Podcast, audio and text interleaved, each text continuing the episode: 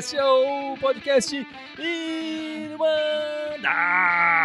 Corintiana número 207. Estamos gravando esse podcast logo depois da partida que classificou o nosso time para mais uma final do Campeonato Paulista. Que surpresa, não foi, Gibson? Sem dúvida. Ninguém esperava chegar na final do campeonato de novo. Esse ano, pelo menos. Né? Tava difícil antes da pandemia, mas o negócio melhorou, não foi, Fábio? Pois é, se você pegar todos os lives, tudo que a gente fez ao vivo, o, o, Vale a Pena Torcer de Novo, tudo que a gente comentava sobre o Corinthians, indicava, ó, não vai, esquece o Paulista, vamos pensar. E, não, e realmente queimamos nossa língua veementemente.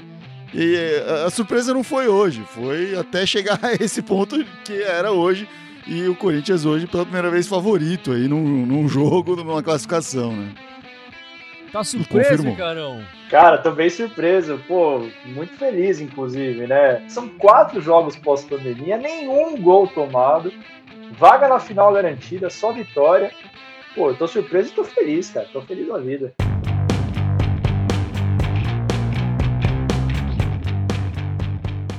Bom, meus amigos, essa semana, dois jogos, duas vitórias, como o Icarão falou aí, sem levar gols, né? É, ganhamos 2 a 0 do Bragantino, 1 a 0 contra o Mirassol. Duas partidas bem diferentes. A partida contra o Bragantino é uma partida mais, mais aberta, com chances dos dois lados e tal. O Corinthians foi superior na maior parte do tempo.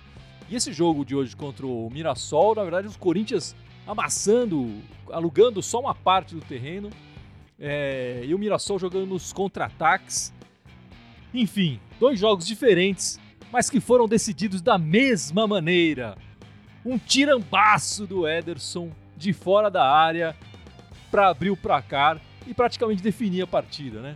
Esse garoto que chegou há pouco tempo tá ganhando espaço no coração da torcida alvinegra. Ele já tem um espaço no seu coração, Fábio? Pô, desde que ele entrou, desde que voltamos da pandemia, ele entrou no, ao longo do jogo do Palmeiras, tentou um chute lá que a gente até não gostou que ele tentou o chute, né? É verdade. E aí, depois agora fez um chute contra o Oeste no finalzinho que garantiu aí o, o saldo de gols pro Corinthians, né? E é. que garantiria um saldo de gols, né? Caso o Guarani empatasse e tal, enfim, toda aquela questão. E depois já começou o jogo Bragantino fazendo gol e hoje de novo é, o pessoal foca muito na, nas falhas dos goleiros desses últimos dois gols e, e talvez um pouco na, na oportunidade que ele mesmo cria ao chutar. E acho que, que foca pouco na qualidade desse chute, porque não vou dizer que os goleiros não falharam, mas são chutes rasteiros com a bola girando, quicando. Não são assim, são defesas de goleiros profissionais. Tem que fazer, mas que vira e mexe engolem. Então, e ele sabe disso.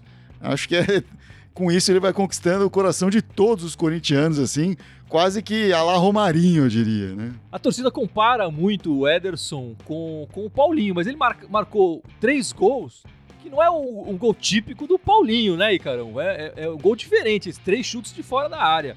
O Paulinho normalmente pisa na área para fazer. É, o, o, que eu fiquei contente disso é que é uma arma a mais pro Corinthians, né? A gente Sim. reclamava muito desde o começo do ano é, que a gente não tava, não tava oferecendo é, perigo, né, para adversário em lances do ataque e tal.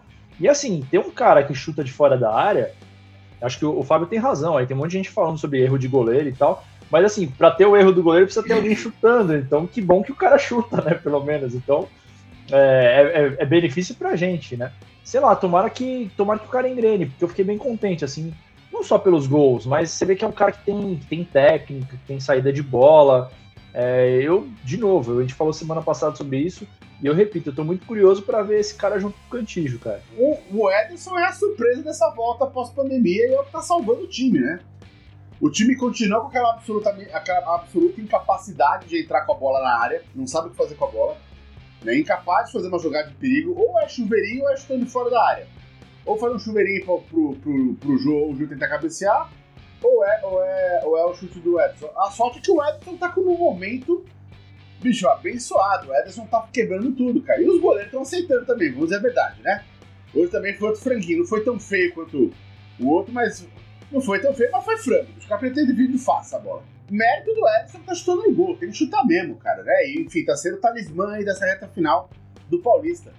Mas é, é, o time continua do meio para frente aquela mesma draga que tava antes da paralisação. E você, já tá pronto para tatuar o Ederson, o nome do Ederson, Guilherme? Não, ainda não. Eu ainda preciso tatuar o do Paulinho e aí depois o do Ederson. Eu ainda não tô... estou. Estou me apaixonando pelo Ederson, mas ainda é namorado com, com o Paulinho. Mas essa característica que o Ícaro falou, né, de chutar fora, de fora da área, que o Corinthians estava precisando, e, e, e, o Ederson trouxe isso pro, pro Corinthians, e é, e é enfim, não teria nem com o Paulinho essa, essa, essa, esse jogador com, esse, com essa característica. Né? Ele tenta chutar, no jogo de hoje, ele, ele até tentou pouco, né? É, justamente porque o, o Mirassol jogou muito fechado ali, ele precisa criar precisa achar maneiras de entrar em, em, contra adversários que vão jogar dessa forma, porque a, a, partir de agora, quer dizer, ainda mais com esses dois jogos que aconteceram, quer dizer, contra o Bragantino, o Corinthians jogando de uma outra forma, tendo mais espaço, tendo mais chances, e hoje é, sendo, tendo bastante dificuldade, os times vão entrar mirando o Mirassol, né? Falando, não, vamos tentar jogar desse jeito. Ainda mais na final do Paulista, que são dois, dois jogos, né? A gente não sabe quem vai ser o adversário ainda, mas enfim, a, a, independente do adversário, na nossa casa eles provavelmente vão vir fechados. Para, para, para, para, para, para! a gente estava gravando o podcast antes de saber o, adversário e agora vamos gravar esse trechinho sabendo qual é o nosso adversário. Acabou de sair, iremos enfrentar a porcada nessa final do Paulista. Temos um derby na final do Paulista, meus amigos. E aí? Como, como diria aquele desenho, e lá vamos nós. Perdeu uma conta já. Eu espero que o time entre um pouco mais animado, Gilson.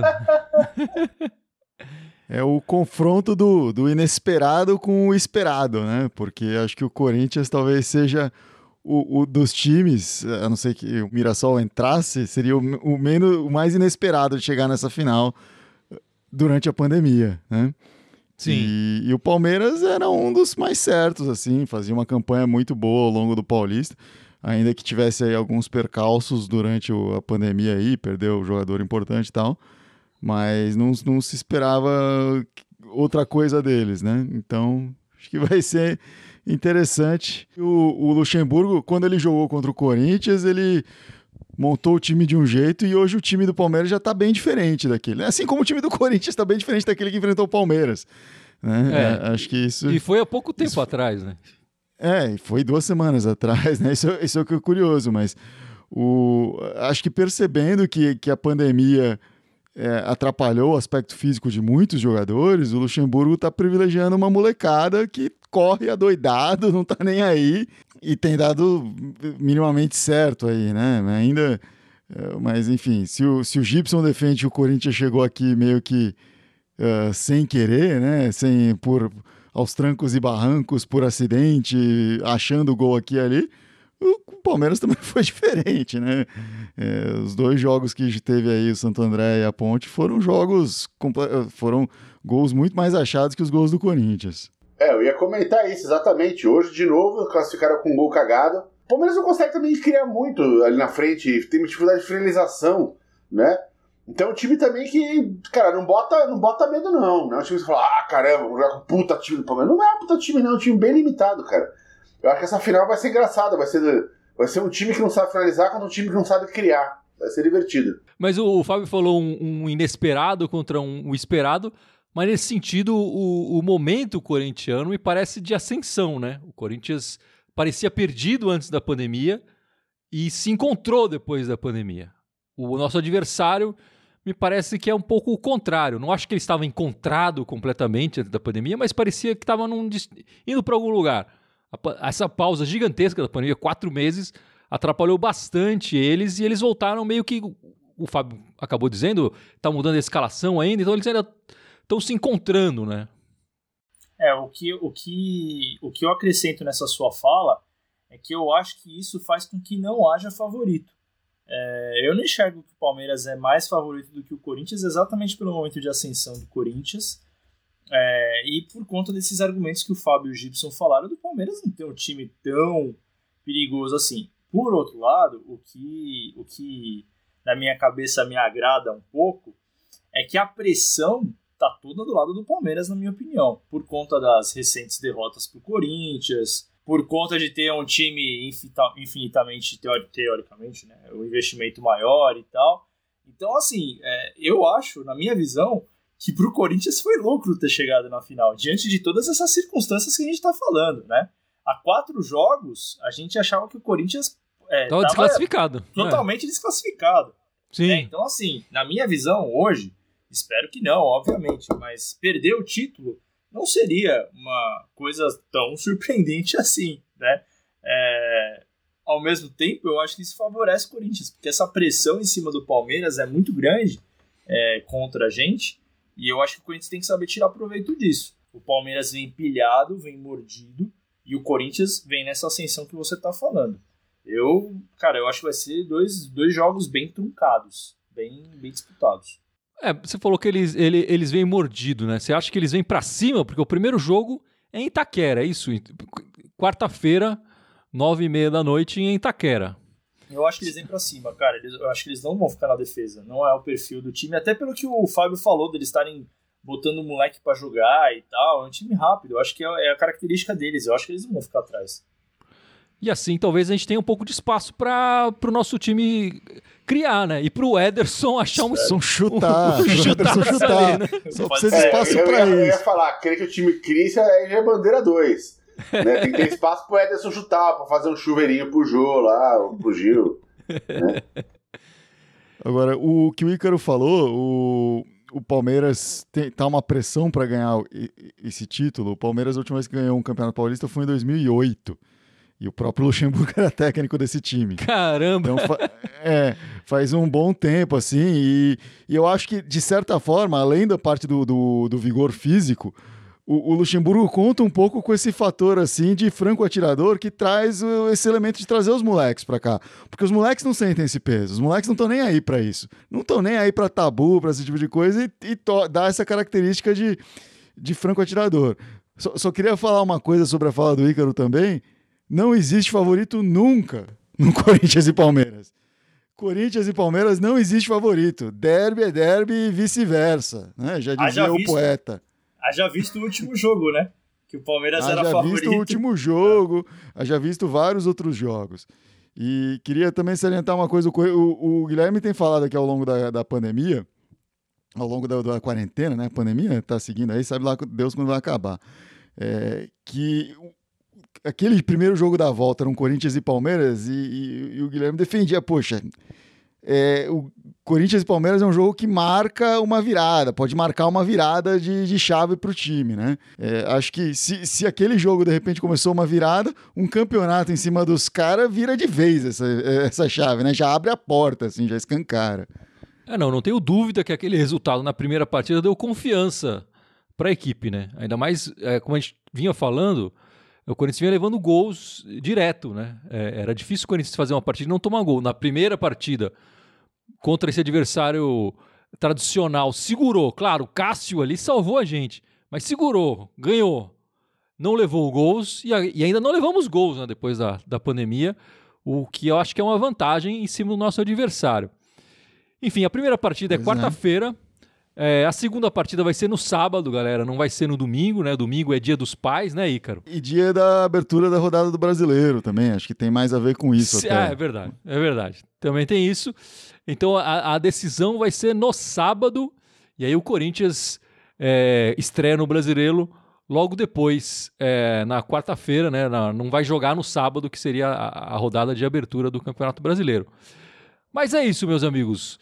É, agora continuamos com o nosso podcast normal, não é? Mudou o, a maneira que o, o, o Thiago Nunes está encarando o jogo. Enfim, ele, está ele, tá, ele tá diferente.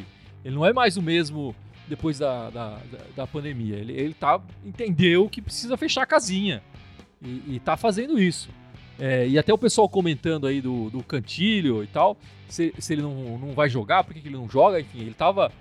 Foi contaminado né, com coronavírus, estava fora vários dias. Parece que ele teve sintomas, quer dizer, não foi é, uma, uma passagem tranquila do vírus por ele, digamos assim, mas sofreu. Tá voltando a, a treinar.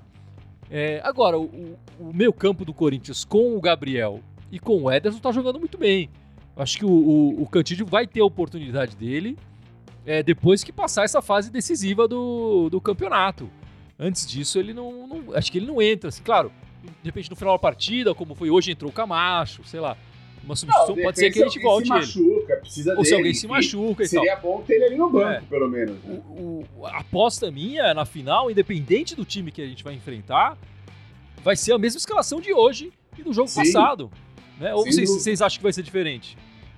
Não, eu acho que vai ser isso mesmo. E, e sei lá, o único adendo que eu faria, talvez, talvez, era a questão do Vital. Se talvez ele voltaria com o Everaldo ou não, mas o Everaldo ainda tá lesionado. Não, acho que não. Ele não vai mexer também.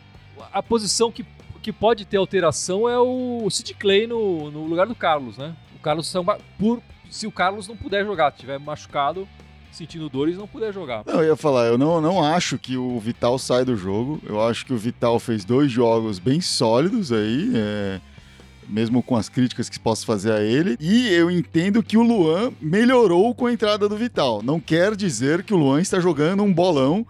Mas ele, eu achei ele melhor no jogo contra o Bragantino e hoje mais participativo ainda, chutando, entrando um pouquinho mais é, ganhando mais vontade. Eu acho difícil pegar, assim, considerando isso, voltar com o Everaldo. O Everaldo, de repente, aparecia um pouquinho mais, chutava mais, mas eu não via ele com tanta eficiência pro time quanto o Vital tá tendo. Eu acho que essas três mudanças que, que foram, de certa forma, forçadas, mudaram muito o time, né? O, a entrada do, do Ederson, que aí foi uma escolha técnica, a entrada do Jô e a entrada do Vital, que foram escolhas por conta de lesão. Até certo ponto concordo com o Gibson, que não sei o que se, o papel do Thiago Nunes nessa tomada de decisão não fosse essas lesões. Ao mesmo tempo, não tiro o, o mérito dele de de fato tomar essas decisões, ir para cima com elas e, e montar o time para fazer o melhor possível com elas, né? O, só complementando, o, enfim, uma coisa que eu escutei essa semana, e eu acho que foi, foi o PVC que falou é, na Sport TV, ele definiu bem o, o, Vital, né? Ele arma, arma, arma, mas ele não conclui as jogadas. Ele, não concluir não significa só não, não chutar.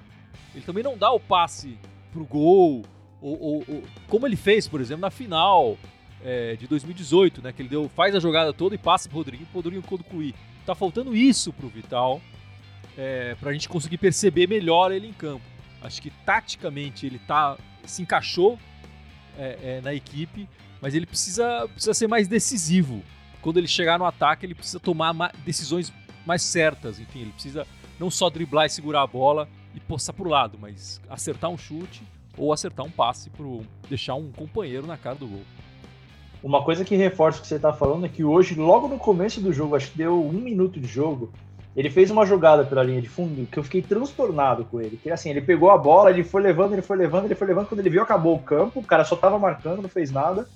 E ele não fez nada com a jogada. Então é exatamente o que você tá falando. O que me irrita no Vital, às vezes é exatamente isso. É ele não ter um, alguma coisa incisiva, assim, para fazer de jogada que rende alguma coisa.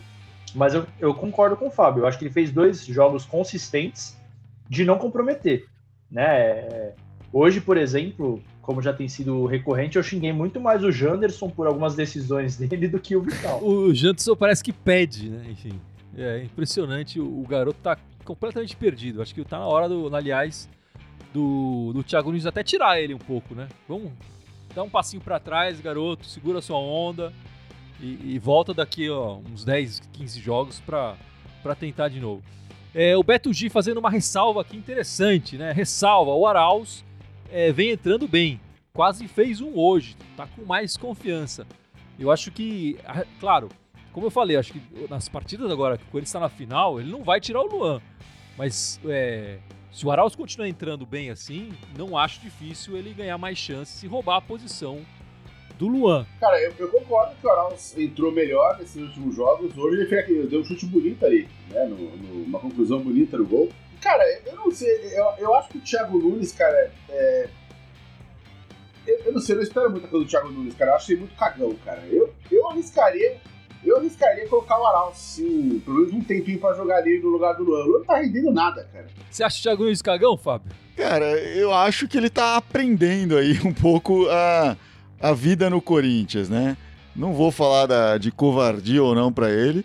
Eu acho que ele estava sendo, de certa forma, turrão antes e fico feliz de ver ele mudar um pouco a mentalidade dele nessa volta. Ah, ainda que o futebol não esteja encantando, o time não esteja encantando, está produzindo resultados e a gente está vendo aí, né? Como que o, o corintiano fica empolgado com resultados positivos, né? Foi a, é a premissa do Carilho quando o Carilho entrou. Preciso primeiro não tomar gols, primeiro preciso não perder e depois eu vou. E, e por aí vai. E, e, só nessa o Corinthians conseguiu ganhar quatro vitórias seguidas.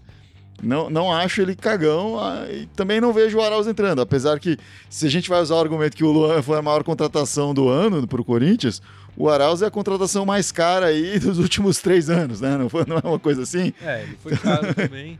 É, Mas é que então... foi, foi, outros anos, né? Ele já tá no Corinthians há um tempo. Enfim, Sim, já, já diluiu um pouco isso, é, né?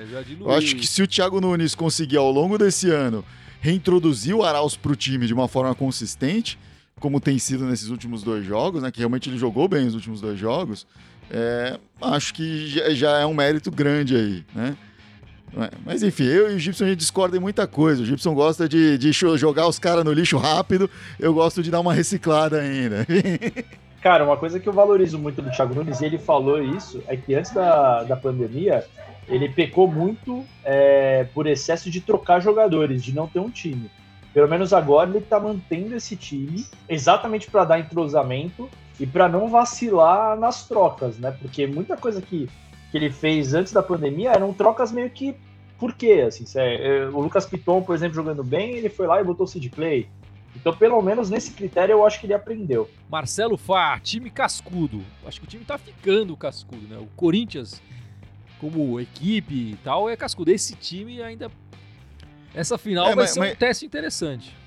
Mas, mas, o time tem elementos cascudos, né? Você pega, tem o Cássio, tem o Fagner, tem o Gil, o próprio Avelar eu considero que tem uma certa casca, o Gabriel. Então você tá. Só eu falei o quê? Quatro, cinco nomes, né? Tem o Jô lá na frente. Metade do time, 50% é do time, já é um time cascudo, né? E tem uma certa molecada aí também. Enfim, a, na primeira partida da semana, né, no Corinthians 2 a 0 em cima do Bragantino, a gente elegeu o Jô como craque da partida. É, e o Jô já mostrando ali que é diferenciado, né, Gibson? Eu vou chamar o Gibson, porque eu sei que ele vai aproveitar essa oportunidade. Levantei a bola, vai, Gibson, chuta agora. O Jô, sem jogar sete meses, faz, faz mais em campo do que o Bozelli treinando, né? Impressionante, né? Sabe fazer pivô, tem presença diária, né? Ele disputa a bola, cara, é foda. Ele não tá correndo tanto, óbvio, ele tá sem ritmo, ele vai ter que ganhar ritmo. A gente vai ter que esperar uns meses aí, eu acho, para começar a ver o, o Jô numa melhor condição física, participando mais da partida como eu acho que ele pode participar, né? É, é, a, a, única coisa que eu acho diferente do Bozelli, o Bozelli ele, ele é o cara que ele corre mais, ele ajuda a fechar a zaga ali. Essa não é do Jô. Em compensação, o Jô é mil vezes mais útil ali na frente, não dá para comparar, né? O Jô é um cara muito importante pro Corinthians, pro clube, né? Por ter nascido no clube, é, para a torcida, né? É, a torcida tem muito carinho por ele. Então parece que aquela pressão, aquele, aquele karma que estava no, no Bozelli e tal, aquela questão de, de talvez não conseguir fazer o gol e tal, o Jô entrou. É, é engraçado, mesmo pesado na quarta-feira, na quinta-feira, perdão, é, você saber que alguma coisa poderia acontecer por ele estar tá lá, né? E de fato aconteceu. Né? ele fez o gol. Então, eu, eu, eu acredito muito na mudança do emocional também com a entrada do jogo. Eu acho incrível, assim, pensando no comparativo com, com, com o Bozelli, que é inevitável, né? Eu, eu acho que o Bozelli era talvez tão participativo quanto no jogo, quanto o jogo, mas o jogo aparece muito mais por algum motivo. Tudo que ele faz aparece mais, parece que dá mais certo. É, é incrível, assim. Eu acho que o, o Bozelli sentia muito peso e, e aí, certamente, um, um, atacante do, do quilate dele não deveria sentir esse peso, mas ele sentia muito peso de ter que ser o cara de, que resolveu a coisa. E, e, quando a bola não chegava nele, etc., isso ele meio que se omitia disso, né? Acho que ele usava isso como desculpa. O Jô não faz isso, né? Ele busca muito a bola, ele aparece muito, ele tá sempre presente e acho que tem essa liderança. E acho que a presença do Jô vai ajudar a tirar essa pressão do Bozelli. Acho que se o Bozelli porventura entrar, etc., ele vai estar tá melhor também, porque ele vai estar tá sob menos pressão. É, mas enfim, eu, eu, o Jô, ele tá no, no coração aí, por, pelo que ele fez em 2017, pelo que ele fez lá no passado, no começo da carreira dele com o Corinthians, e já por essa semana aí tem, tem demonstrado muito e, e acho que é um potencial enorme do que pode vir. É, só uma correção, ele falou que ele não está acima do peso, ele falou que está fora de forma, fora de ritmo de jogo, mas não falou que está acima do peso. ele disse: não, se eu não tivesse capacidade, não tinham nem me escalado para entrar. O que chama atenção agora nessa, na chegada do, do jogo, mesmo sem ritmo de jogo, etc., é que o Bozelli não consegue dominar uma bola. A bola vai no pé dele e parece que tem um imã do mesmo polo. Assim, ela chega e bate e rebate e vai parar em qualquer outro lugar. E o Jô, a bola para no pé dele. Né? Ou quando na cabeça dele vai lá e resolve a jogada, faz o pivô, sabe? O, o, o Bozelli tem uma. Parece que ele é inimigo da bola, cara. É impressionante. Depende do estilo de jogo, né? É, é, eu não vou dizer que ele é um jogador ruim, porque, sei lá, ele já tem, ele conquistou coisas na carreira dele, né? Mas ele tá num momento técnico muito ruim. Ele que não consegue fazer uma bola parar no pé dele. E o jogo consegue fazer a bola parar no pé dele mesmo sem estar tá jogando há 6, 7 meses. Né? Olha, eu, eu vou dar o parabéns é, pro. Gibson, porque acho que essa foi a frase mais positiva que ele falou sobre o Bozelli na história desse podcast. E eu, eu queria terminar esse, pod, esse podcast a gente falando é, dessa posição do volante, né? Como essa posição é importante para o Corinthians, se tornou muito, cada vez mais importante nos últimos anos. A gente está vendo de novo como um, um, volante pode ser decisivo na equipe do Corinthians, né? a, a, a, gente já viu passar alguns é, sem nenhum brilho com a camisa do Corinthians. Aí chega o Ederson em três, três partidas, três gols. Enfim, é impressionante como essa posição cresceu em importância no, no clube, né? O que vem desde Ralf, Paulinho, Elias, é, Jusilei, Edenilson, o Gabriel mesmo, o Maicon. E agora a gente está vendo de novo o, o Ederson surgir aí e, e, tirar o Corinthians desses momentos mais, mais complicados. Enfim, queria que vocês falassem um pouco também nessa, nessa posição do na volância corintiana. É, historicamente é, é de extrema importância e é uma posição que que sempre encontra coringas por ali, né? Wilson Mano, Ezequiel, vários caras aí. A gente pode passar o dia inteiro falando nome de volantes do Corinthians aqui. Mas é, pensando aí no tal do futebol moderno, nas linhas de quatro compactadas, etc., é, girar a bola, triangular, tudo isso, passa a bola passa muito pelo pé dos volantes. Passa muito pelo pé dos volantes porque os, os, os, volantes estão desmarcados enquanto os meias estão sendo marcados aí. É, então o, o volante tem essa liberdade a mais para criar, para chutar, para aparecer, para se infiltrar. Esse é o cara que encontra mais espaço do que os meias. O, o meia tem que inventar esse espaço normalmente, porque ele, é, ele tá muito marcado, ele tá numa área onde ele tá.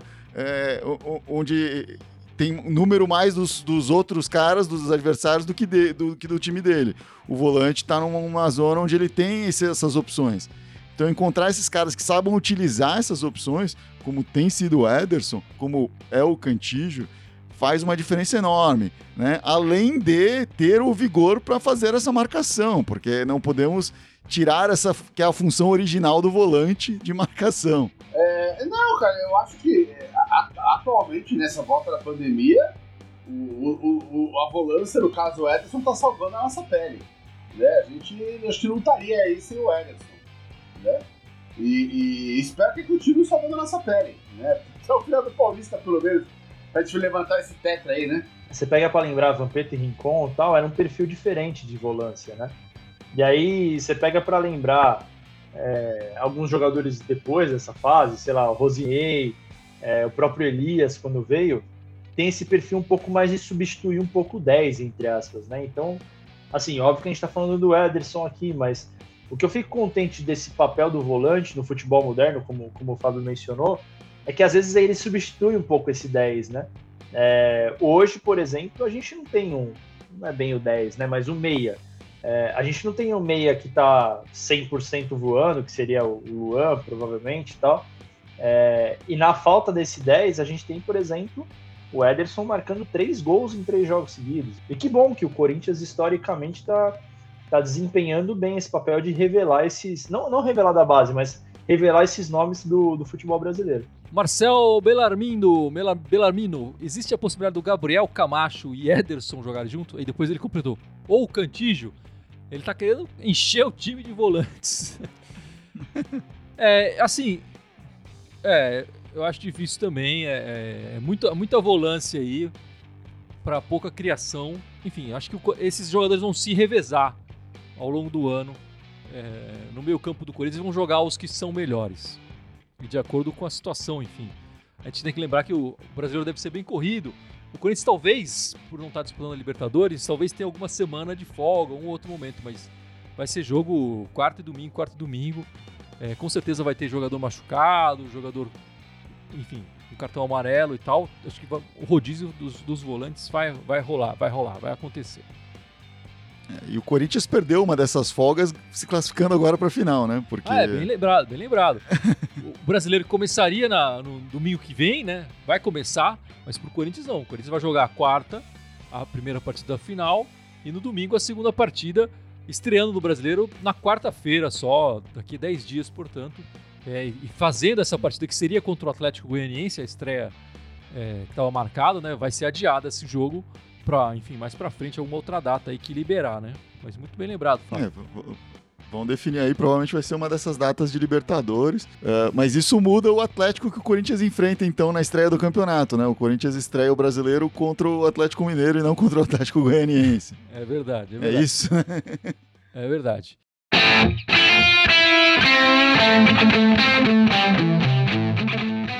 Bom, meus amigos, vamos chegando ao final deste podcast.